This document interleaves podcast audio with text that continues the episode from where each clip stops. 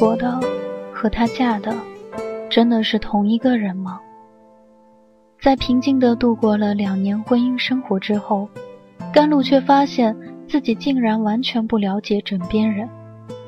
他以为他只是个小贸易公司的老板，却没想到他原来是明星企业的大股东。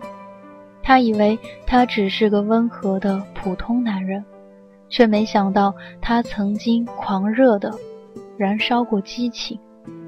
他对她的感情到底是爱，还是仅仅是对生活的妥协？建筑在重重欺骗下的婚姻，其成就的基础真的是爱情吗？当信任的基石动摇之后，他们的婚姻要怎样才能继续下去？你的名字，我的姓氏，来自青山落塔。第七章，聂谦一直陪着甘露，做到甘博被推出手术室，送入病房才走。那天以后，聂谦与甘露在偶遇上，会相互点头打招呼。暑假转眼过去，甘博痊愈出院，聂谦回北京上学，甘露升入高三，他们并没有相互联系。医生说，甘博这次胃穿孔导致消化道出血，和他长期酗酒有密切关系。同时，医生郑重警告他，身体的其他指标也不乐观。再这么喝下去，被切除了一部分的胃会继续受损不说，得肝硬化、肝腹水甚至肝癌的可能性会越来越高。甘露以前联系父亲郁郁不得志，没太管着他喝酒，只要求他不要动不动喝到烂醉程度就可以了。听了医生的话，他再回来拿过资料后。当着甘博的面砸了家里所有的酒瓶子，同时对他说：“爸爸，你选吧，你要继续喝酒，我只好离开这个家，去跟妈妈生活。我总不能眼睁睁看着你死。”他早已经拒绝了经济状况明显好过父亲的陆慧宁接他过去，也从来没拿这句话威胁过父亲。甘博知道女儿不是随口说说，终于答应开始戒酒。接下来，这个街区开始大规模拆迁。甘博住习惯了这里，与女儿商量后，选择了接受离得不远的一处已经落成的环建公寓。而远在北京的聂谦强烈坚持让他父母选择货币补偿，然后去另一个新区买了房子。到了冬天，人们陆续搬走，那一带成天出没着搬家公司的车子，夜晚亮灯的人家渐渐减少。甘博每天都去他们的新家监督着简单的装修。这天，甘露从学校回来，眼看着聂谦那个庞大的家门口也停了一辆卡车，他父母正指挥工人往外搬东西，他停住了脚步。聂谦提了一个箱子走出来，皱眉说道：“这些破烂扔了吧，留着没什么用。”他指的是几件样式陈旧而且破损的家具，但他妈妈显然舍不得扔，坚持要工人往车上搬。他一脸不耐地站开，却看到了甘露。萧瑟阴沉的冬日，满眼都是凌乱狼藉，人来人往。他们视线相碰，甘露微微一笑，先开了口：“你要搬走了吗？再见。”聂谦本来想彻底与这个他从小到大都莫名厌恶的地方告别，再不回头。然而那一刻，看着对面立在寒风之中的秀丽女孩子，他突然意识到，至少他不想跟她说再见，然后不再不相见。他匆匆拿纸笔写下自己的手机邮箱，递给他，把你的号码给我，我们有空联系。他们的联系并不频密，甘露面临高考，根本没空闲上网或者聊天，偶尔通一次电话，两个人却都不知道说什么才好。叶谦鼓励他好好考试，他唯唯答应，放下话筒，各自都有点惆怅，又有点隐秘的兴奋。甘露一边照顾父亲，监督他戒酒，一边备考。然而戒酒谈何容易，他实在没法做到专注。那时高考仍然是七月，正是本地炎热如火炉的时间。考场内尽管有风扇，可是搅起来的只是呼呼热风。居然有一个考生因为敌不过紧张和高温，双重夹击之下中暑晕倒，被医护人员抬了出去，更加增加了考场内外的紧张气氛。考试完毕出来，满眼都是迎上来问长问短的家长。甘露喝着甘博拎过来的冰镇绿豆汤，眉开眼笑。他想，发挥似乎不够理想，可是不管考得怎么样，总算度过了人生一个重要的关口，接下来可以好好玩了。除了同学邀约一块玩之外，他接到了平生第一个约会电话，是聂谦打来的。最近上映的《黑客帝国》不错，有没有空一块去看？甘露简直有点不相信自己的耳朵，他呆了一下，连忙说：“我有空，什么时间？”《黑客帝国》很好看，基诺里维斯很帅，更重要的是，这是甘露头回和一个男孩子一块看电影。他得老实承认，他没专心在剧情上。而且在心里暗自比较，觉得聂谦与男主角一样，双眉挺直飞扬，有相似之处。出了电影院，聂谦问了他的估分情况，略微沉吟：“这个分数上一本倒是够了。你打算填报哪里的学校？”“我想留在本地，没一点想看看外面世界的愿望吗？”甘露摇摇头：“我爸爸身体不好，我还是留在本地比较方便一些。”叶谦不再说什么，送他回家。天色已晚，那一片拆迁区已经成了工地，灯火通明，搅拌车川流不息，道路泥泞而坑洼不平，已经看不出原来的巷陌痕迹。可是两个人都走得毫不迟疑，脚步迈得一致，不约而同地清楚该在什么地方转弯，该从什么方向插回正道。甘露仍然住在这一带，并没有留意到什么。叶谦意识到这一点，着实吃了一惊。他一向厌恶这里的生活，总以为父母搬去新居、规划整齐的小区，就抹掉了对以前谈不上愉快的回忆。可是回忆存在于心底的方式和时间，根本由不得自己决定，如同安静走在身边的女孩子一样，不时会浮上他的心头。送他到他住的楼下，他说：“过两天我同学约着一块儿去江边游泳。”你去吗？看着他快快的点头，他有开心的感觉。那个暑假，他们频频见面。聂谦每次冒着酷热，从新区那边乘一个多小时的公共汽车赶到老城区这边来，自己也对自己的行为有一点不解。当然，他念大学已经两年，也与有朦胧好感的女友交往过。不过，他的心思向来不像有些同学那样。对于恋爱，他抱着可有可无的态度，并没打算花太多的时间和心力去追求谁。恋爱无疾而终时，他并没有什么遗憾。然而对着甘露，他有点不一样的感觉。见面次数一多，他发现他身上有和最初印象不一样的地方。甘露只是看上去文静，性格还有点开朗活泼的一面，从不扭捏做作或者故作矜持。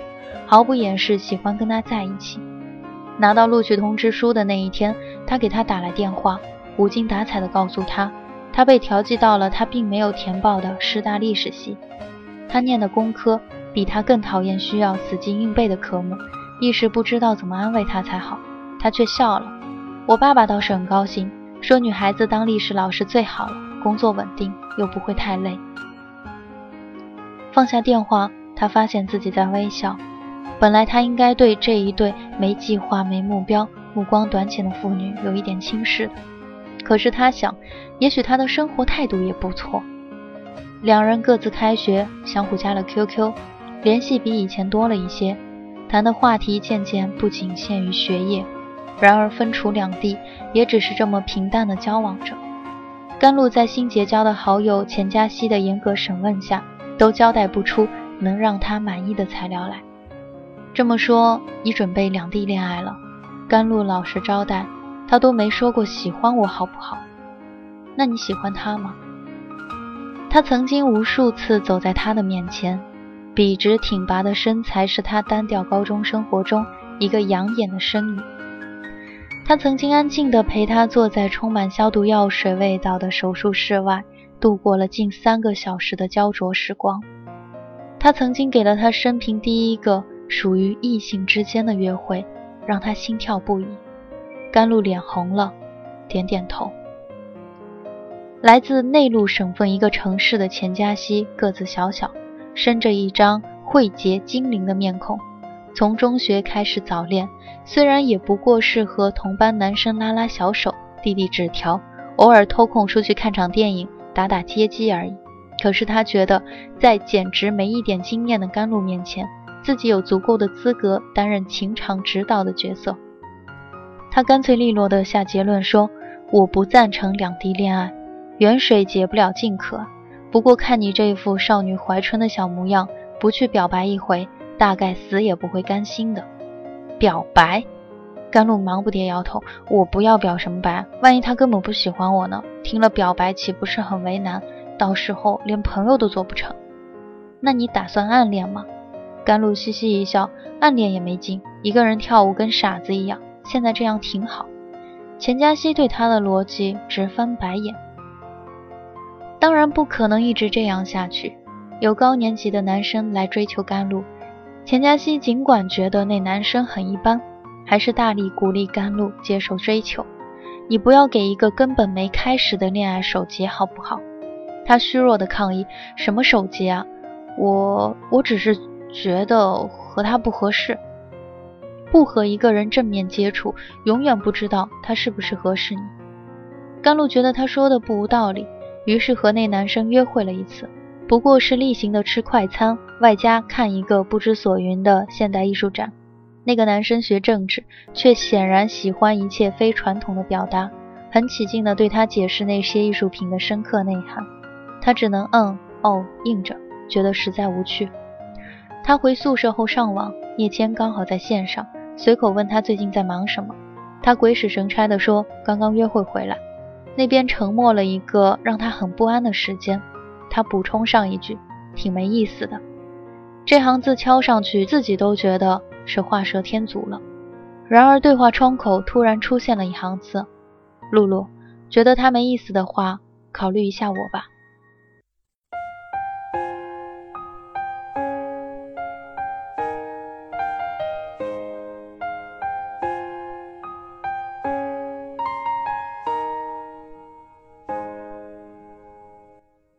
甘露不敢相信自己的眼睛，呆坐了一会儿，拎旁边上网的钱嘉熙过来看。钱嘉熙大笑，伸手食指如飞的敲键盘。没等甘露拦住，一行对话已经发了过去：“好，你从今天开始追求我吧。”甘露使劲将坏笑着的钱嘉熙推回他的座位上，脸已经烧得火辣辣的。再看屏幕，半天都没有动静。他心乱如麻的时候，手机响了。正是聂谦打过来的，他快快拿了手机，跑出宿舍，上了天台，才按接听键。我没太多追求女孩的经验，聂谦的声音从听筒中传来，而且我们又隔得这么远，希望不会让你觉得没意思。他拿着手机，好久没说话。聂谦以为是信号不好，连着喂了几声：“你还在吗，洛洛？”“我在，我很开心。”正值冬天。天台上北风呼啸，将他的声音吹得有点断断续续。他捏着手机的手指冰凉，然而心里却是暖洋洋的，如同置身于一个春天。钱嘉熙大力表扬了自己：“要不是我推你一把，你不会跟别人出去看艺术展；要不是你跟别人出去了，你这位闷骚的男朋友不知道要拖到什么时候才肯开口；要不是他终于开了口，你们两个闷骚的人凑一块儿，真不知道啥时候是个头。”甘露仍然沉浸在刚刚尝到恋爱的感觉中，听着钱嘉熙的复杂推论，只是心不在焉的微笑。钱嘉熙有点发愁地看着他，可是两地恋爱，他直摇头。我都不知道该不该祝福你，就算能坚持下去，也挺艰难的。不过眼前的甘露笑得实在甜蜜，他终于还是识趣的把剩下的话咽了回去。当然，两地恋爱确实艰难。他们平时靠手机短信和 QQ 联系，只有趁假期相聚。最初的兴奋过后，情话重复的再多，也抵不过一个切实的拥抱。更何况聂谦实在不是一个有闲情逸致的男生。他成绩优秀，目标明确，从大三开始到房地产公司实习，到了大四甚至放假都不回来了。看着好友和同学生活过得丰富多彩。很多次，甘露不得不怀疑自己的选择。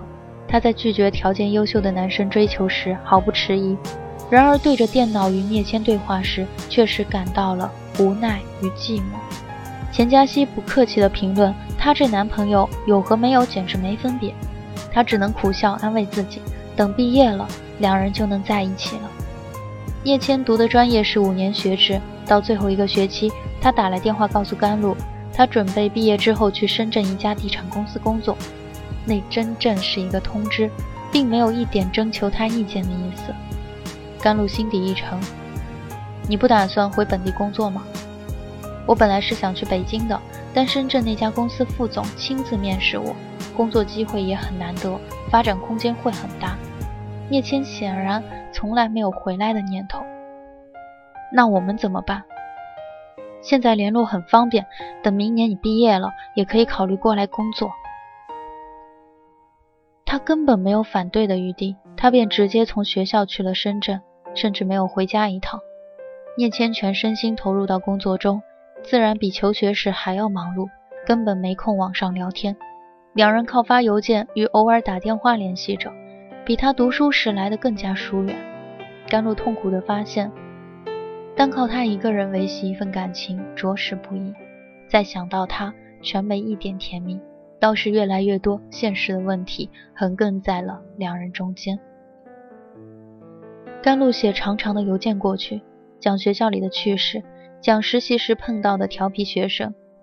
他的回复通常简短的让他抓狂。打通电话，他也是三言两语结束话题，双方都感觉到共同语言似乎越来越少。更重要的是，叶谦讲到的全部将来都是他在事业上的计划。他坦白告诉他，他无意在事业有成之前考虑家庭问题。露露，我不想像我父母那样早早结婚，平平庸庸生活一辈子。那么你是让我等你奋斗成功吗？他的心凉了半截。轻声地问，但是语气却很坚决。如果你对我有信心，就给我时间。他亲眼看到自己父母的婚姻如何一步步走向失败，母亲提出离婚，父亲饱受羞辱也不肯放手，笨拙徒劳地试图挽回，却被将目标定得远高于他，没将他放在眼里的母亲更加轻视鄙夷。在反复的争吵中，消磨掉了最后一点感情。他想，他不会容许自己犯同样的错误。长久的不确定在那一瞬间突然都确定了下来。他艰难地开了口：“我不会对一个做决定时甚至不跟我商量的男朋友有信心。你也不需要我给你时间，聂谦，以你的才干、意志和决心。”我毫不怀疑你早晚会成功，可是我不打算等你了，就这样吧。聂谦显然意外，甚至震惊，可是他没问为什么。在电话中沉默良久，他才说：“既然你决定了，我只能接受。”甘露上学很早，当时读到大四，不过二十一岁的年龄，根本没有考虑过结婚，也完全赞成先立业后成家。甚至想过父亲有王阿姨照顾，她并没有太多的后顾之忧，不妨和他商量一下，也去深圳找份工作，至少与男友相处时间多一些。然而聂谦的举动和话语，还是让他决定放弃了。钱嘉熙一直对他谈了三年多的这场远程恋爱觉得不可思议，而且在见过聂谦一次后，对他的评价并不高。他完全赞成好友的决定，你傻了才会跑过去。那样有野心的男人，当然欢迎一个现成的女朋友，既享受恋爱又不用负责任。可是他把自己的前途看得比什么都重要，一旦觉得你是个障碍了，马上会把你丢开。凭什么你的青春就该在等他中度过呢？他那边奋斗，你这边寒窑苦守，他当自己是薛平贵呀？甘露并不认为聂谦对他怀了这样现实的想法，他的确有野心，可从来坦白不会骗他。两个人的相爱总有甜蜜的时刻，只是他想，他的确抗衡不了他的雄心壮志。就算他真是薛平贵，他也知道他必然不是王宝钗，无意把自己丢进寒窑当现代传奇。历史系师范生在本地并不太好找工作，他投出简历参加名目繁多的招聘、面试、试讲，终于被文华中学录用。尽管这所学校位于市郊，但也属于市级重点，工作环境良好，他认为自己还算幸运。他父亲甘博在他读大学时已经和王阿姨认识，交往起来。甘露敲定工作，马上租了一套房子搬出来独住，把家里的空间留给父亲，自己开始享受前所未有的逍遥自在生活。几个月后，他认识了尚修文。这里是桑子电台。感谢您的收听，我们下期再会。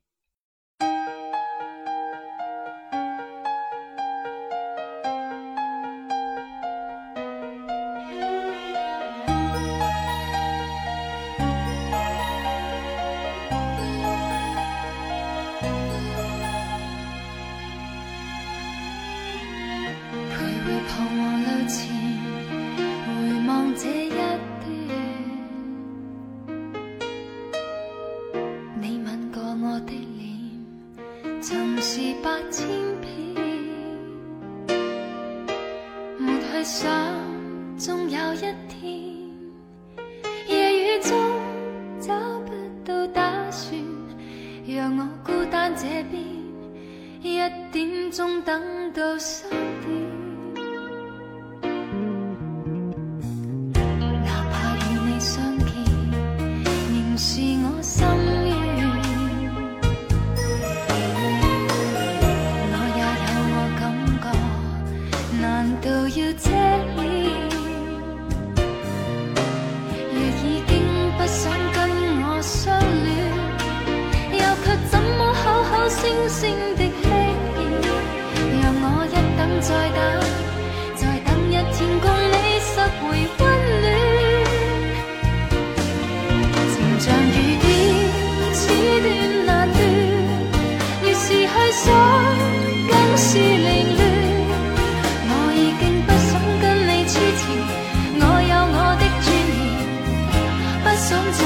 点。